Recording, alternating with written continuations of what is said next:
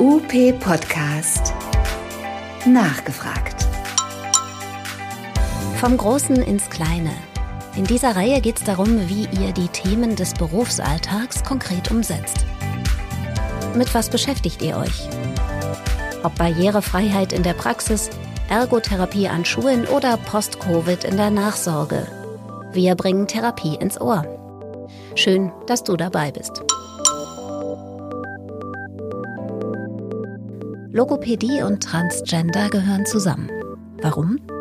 Weil wer den Körper verändert hat, sich auch oft eine andere Stimme wünscht. Die alte Stimme passt nicht mehr zur neuen Identität. Für Transmänner ist die Situation einfacher als für Transfrauen, weil sie Hormone nehmen können, die einen Stimmbruch herbeiführen und so eine tiefere Stimme bewirken. Bei Transfrauen mit Stimmbändern, die sich in der Pubertät ausgebildet haben, klappt das nicht. Aber sie können eine Stimmtherapie machen. Wir haben darüber mit Alina Janda gesprochen. Die Logopädin begleitet Menschen, die auf der Suche nach ihrer wahren Stimme sind. Herzlich willkommen. Mein Name ist Ralf Buchner. Ich freue mich, dass ich heute zu Gast habe Alina Janda aus Wuppertal. Hallo Alina. Hallo Ralf. Du bist Mitinhaberin der Praxis Logopädie in Vohwinkel in Wuppertal in Nordrhein-Westfalen und du begleitest unter anderem Menschen, die im Laufe ihres Lebens merken, dass sie im falschen Körper geboren wurden wenn ich das Gefühl habe, ich bin eher eine Frau als ein Mann, bin aber als Mann geboren, dann ist es wahrscheinlich so, dass ich meine tiefe Stimme behalten werde. Und wenn ich als Frau sage, ich fühle mich nicht als Frau, ich fühle mich mehr als Mann, dann wird die Stimmlage vermutlich äh, sich unterschiedlich entwickeln, je nachdem, in welche Richtung man geht. Vielleicht kannst du uns mal medizinische Hintergründe dazu geben, was da passiert mit der Stimme, wenn man sein Geschlecht wechselt. Ja, genau. Also der überwiegende Teil der Klientinnen ähm, ist transweiblich, ähm, die zu Logopädinnen kommen. Das heißt, sie sind biologisch als Mann auf die Welt gekommen und äh, möchten aber ihren Körper eben hin zu dem weiblichen Bild verändern und natürlich auch die Stimme. Und anders als Personen, die als Frau geboren sind und in die männliche Richtung möchten, verändert sich eben eine primär männliche Stimme nicht mehr durch Hormongabe. Also das heißt, alle Menschen, die transident sind ähm, oder fast alle machen ja eine Hormontherapie. Und es ist aber so, dass das Testosteron, das männliche Hormon, sich eben auf den Kehlkopf auswirkt. Das führt dazu, dass die Stimmbänder wachsen. Sie nehmen an Länge und an Masse zu. Und dadurch wird automatisch die Stimme auch tiefer und dunkler. Umgekehrt ist es eben so, wenn ich weibliche Hormone gebe, hauptsächlich eben die Östrogene, dann hat das keinerlei Auswirkung auf den Kehlkopf. Das heißt, die Stimmbänder bleiben so groß und massig, wie sie sind, denn die meisten haben ja schon einen Stimmbruch durchlebt, sind ja schon aus dem jugendlichen Alter raus. Und das heißt, ähm, man kann an der Anatomie erstmal nichts mehr ändern. Und Deswegen setzt man eben an mit Stimmtherapie und versucht diese nicht zu verändernde Anatomie eben durch Stimmübungen, durch verschiedene Techniken der Stimmgebung äh, anzupassen und zu verändern. Das hört sich nach Arbeit an, das hört sich nach Aufwand an. Ist dann das äh, so, so, wichtig? Ist die Stimme oder die Stimmhöhe oder die Stimmlage, ich weiß gar nicht, wie man das richtig mhm. ausdrückt, ist das wichtig für unsere Identität? Hängen Körpergefühl und Stimme zusammen? Auf jeden Fall. Also es geht ja auch eigentlich allen so, dass wenn sie eine Stimme hören, ob am Telefon oder eben so, dass sie ihr Gegenüber nicht direkt vor Augen haben. Also wenn ich dich jetzt nicht sehen würde, während ich mit dir spreche, wüsste ich aber trotzdem, dass du ein Mann bist oder ich würde sehr stark davon ausgehen, dass du eine männliche Person bist. Und umgekehrt würdest du wahrscheinlich auch davon ausgehen, dass ich ein weibliches Wesen bin. Und das erkennen wir natürlich an der Stimme. Mhm.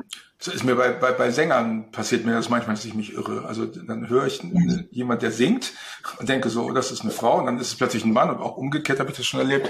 Ja, das stimmt, man sortiert da ein. Ne? Mhm. Ja, genau. Und, und für das eigene Gefühl, also ne, da hattest du ja auch gerade noch abgezielt, es ist tatsächlich so, dass eben die Klientinnen mir berichten, dass sie sich oft eben nicht wohl mit der Stimme fühlen, bis hin zu, sie fühlen sich wirklich extrem unwohl und sagen, diese Stimme möchte ich einfach gar nicht haben, die passt nicht zu mir, mit der fühle ich mich nicht stimmig. Ne? Also da ja. sind ja dann auch die äh, Begrifflichkeiten eigentlich ganz deutlich.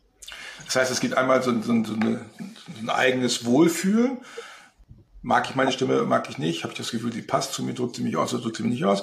Und ich vermute mal, es gibt auch eine, von außen eine Außenwirkung, dass vielleicht Leute auch irgendwelche Reaktionen aus ihrer Umwelt bekommen, wenn sie äh, optisch nach Mann aussehen, aber eine weibliche Stimme haben oder umgekehrt. Berichten deine, deine Klienten, äh, Klientinnen davon, dass sie da auch Repressionen erleben oder dass sie da merkwürdige Reaktionen kriegen? Ja, also sowohl als auch. Ne? Also es ist schon so, dass viele Sprechsituationen vermieden werden, weil ähm, sie vielleicht wirklich in erster Linie als, ich sag mal, phänotypisch irgendwo weiblich wahrgenommen werden und dann ähm, machen sie den Mund auf, fangen an zu sprechen und dann merken sie auf jeden Fall ähm, Irritationen beim Gegenüber, weil die Stimme tatsächlich nicht wirklich zum Äußeren passt. Und ja, ja, das kann halt, ähm, das muss nicht immer so sein natürlich, ne? Äh, aber ähm, es kommt schon vor und im schlimmsten Fall kann das halt dazu führen, dass ich solche Sprechsituationen dann auch einfach so gut es geht vermeide. Also nicht telefoniere, auch wenig äh, versuche, irgendwo in einen Laden zu gehen und was einzukaufen. Ja, und einfach sehr still werde. Ne? Also eine meiner Klientinnen hat da sogar ein sehr schönes Gedicht drüber geschrieben, weil sie gesagt hat, sie liebt es zu reden, aber sie traut sich einfach nicht, weil sie sich so unwohl damit fühlt, ne, mit der Stimme. Das heißt, du hast besondere Kenntnis, um mit Transmenschen zu arbeiten. Braucht man dazu besonderes Know-how, um das, was du tust, zu machen? Oder hast du dir das autodidaktisch beigebracht? Oder ja, also ich äh, habe es mir tatsächlich bisher alles selber erschlossen. Ich habe schon einige Jahre Stimmtherapie gemacht mit den üblichen Stimmstörungen, die es so gibt, organischer und funktioneller Art. Und eines Tages ähm, hatte ich dann eben eine Anfrage von einer jungen transidenten Person, die gesagt hat, hör mal, ähm, bietest du eigentlich auch Stimmtherapie an für Transmenschen? Und dann habe ich gesagt, nein, äh, habe ich bisher keinerlei Erfahrung mit, aber ich habe mich dann teilweise eingelesen zu den Themen, teilweise eben sind es ja auch verwandte Bereiche, die man so in der normalen Stimmtherapie hat und ähm, war da ganz offen und ehrlich und habe gesagt, ich habe es noch nie gemacht, aber wir können es ja ausprobieren. Mhm. Und es war auch recht erfolgreich zum Glück. Ja, ja gut. Glück gehabt. Ja. Wie läuft sowas ab? Wie, wie steigt man in sowas ein? Ich habe gar keine Vorstellung, wie, wie, so eine, wie so eine Behandlung laufen könnte. Ja, also die Personen sind eigentlich immer in unterschiedlichen Stadien, die zu mir kommen. Viele haben sich schon selber mit der Stimme beschäftigt, haben schon selber Übungen gemacht. Es gibt ja YouTube-Videos, es gibt Anleitungen, natürlich im Internet. Ne, da ist auch die Community, die sich austauscht untereinander, die Tipps gibt. Und da sind auch viele Sachen bei, die wirklich gut sind, wo man schon selber seine Stimme ein bisschen ausprobieren kann und versuchen kann, sie zu verändern. Was aber immer wichtig ist, ist, dass man auch die Stimme gesund hält. Und ähm, wenn ich jetzt als Mann zum Beispiel einfach nur versuche, höher zu sprechen und äh, in der Kopfstimme spreche, dann muss ich meinen Kehlkopf und meinen ganzen Stimmapparat extrem anstrengen und anspannen, um diese Höhe zu erreichen. Und im schlimmsten Fall kann die Stimme darunter leiden. Und es klingt auch manchmal so ein bisschen gewollt und äh, nicht gekonnt. Ne? Also es klingt halt nach verstellter Stimme, sagen wir mal, oder kann nach verstellter Stimme reden. Es gibt sicherlich Personen, die das alleine auch gut hinbekommen. Das kommt immer so ein bisschen drauf an, ne? wie gut ist so meine Eigenwahrnehmung.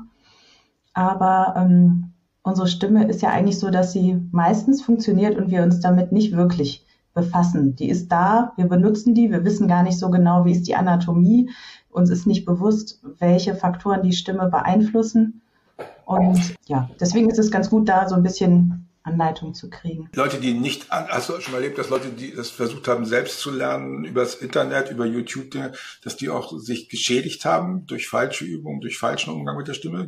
Also ich persönlich habe das noch nicht erlebt, aber ähm, ne, also es ist schon mal berichtet worden, dass äh, Leute dann sagten, ah, ich habe dann die und die Übung ausprobiert, dann habe ich aber gemerkt, ich schaffe das gar nicht, ähm, auf die Art und Weise die Stimme zu halten, weil darum geht es ja auch. Ne? Mhm. Ähm, ich kann vielleicht für einen kurzen Moment eine etwas andere Stimmlage einnehmen, aber ich möchte die ja mein Leben lang behalten und die meisten Leute sind irgendwie Anfang Mitte 20, haben eben noch sehr viel Leben vor sich. Ähm, und dann tagtäglich diese Stimme einzusetzen und zu halten, das ist ja auch vor allen Dingen die Herausforderung. Mhm.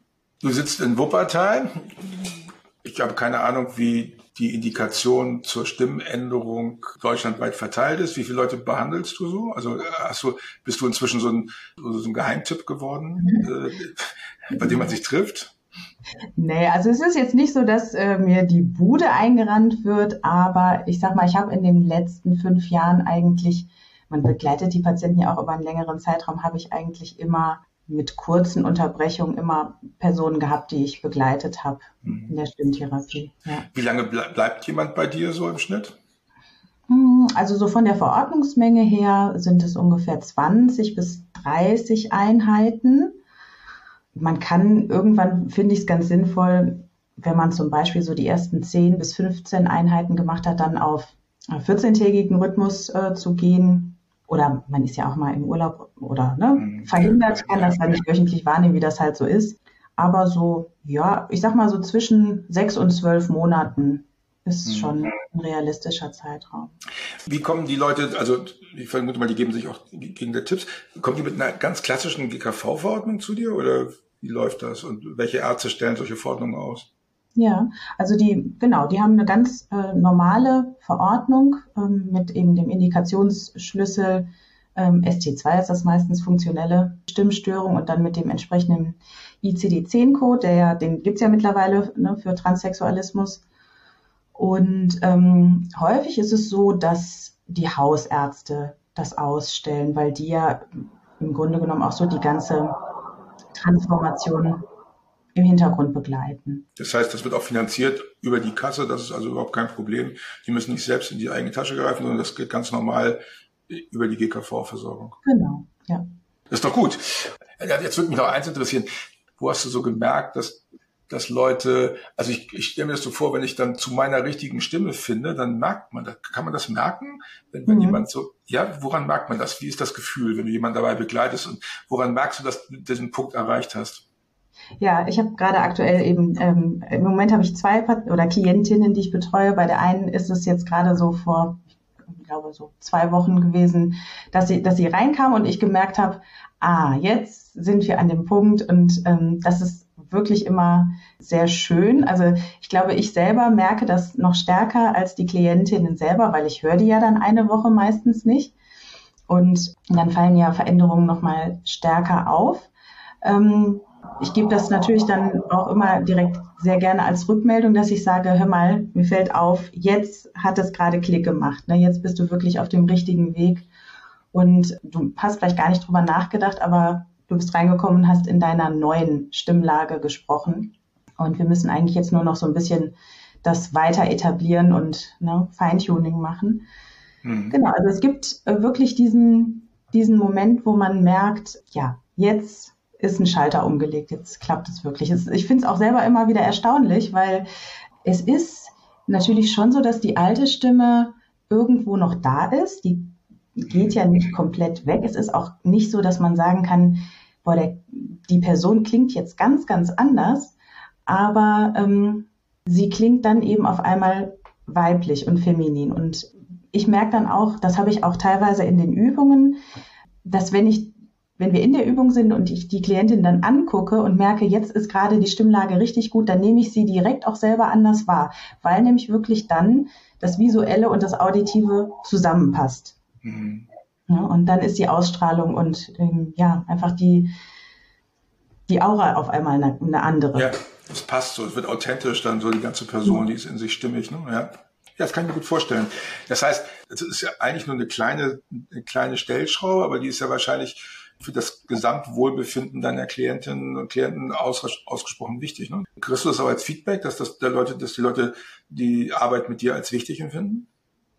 Das auf jeden Fall, ja. Also und das äh, freut mich auch, dass ich da irgendwie so ein Teil von sein kann, weil ähm, ja, man natürlich eine unmittelbare Rückmeldung bekommt und das Gefühl hat, man macht eine sinnerfüllte Arbeit und das äh, finde ich immer sehr schön. Ja, das mhm.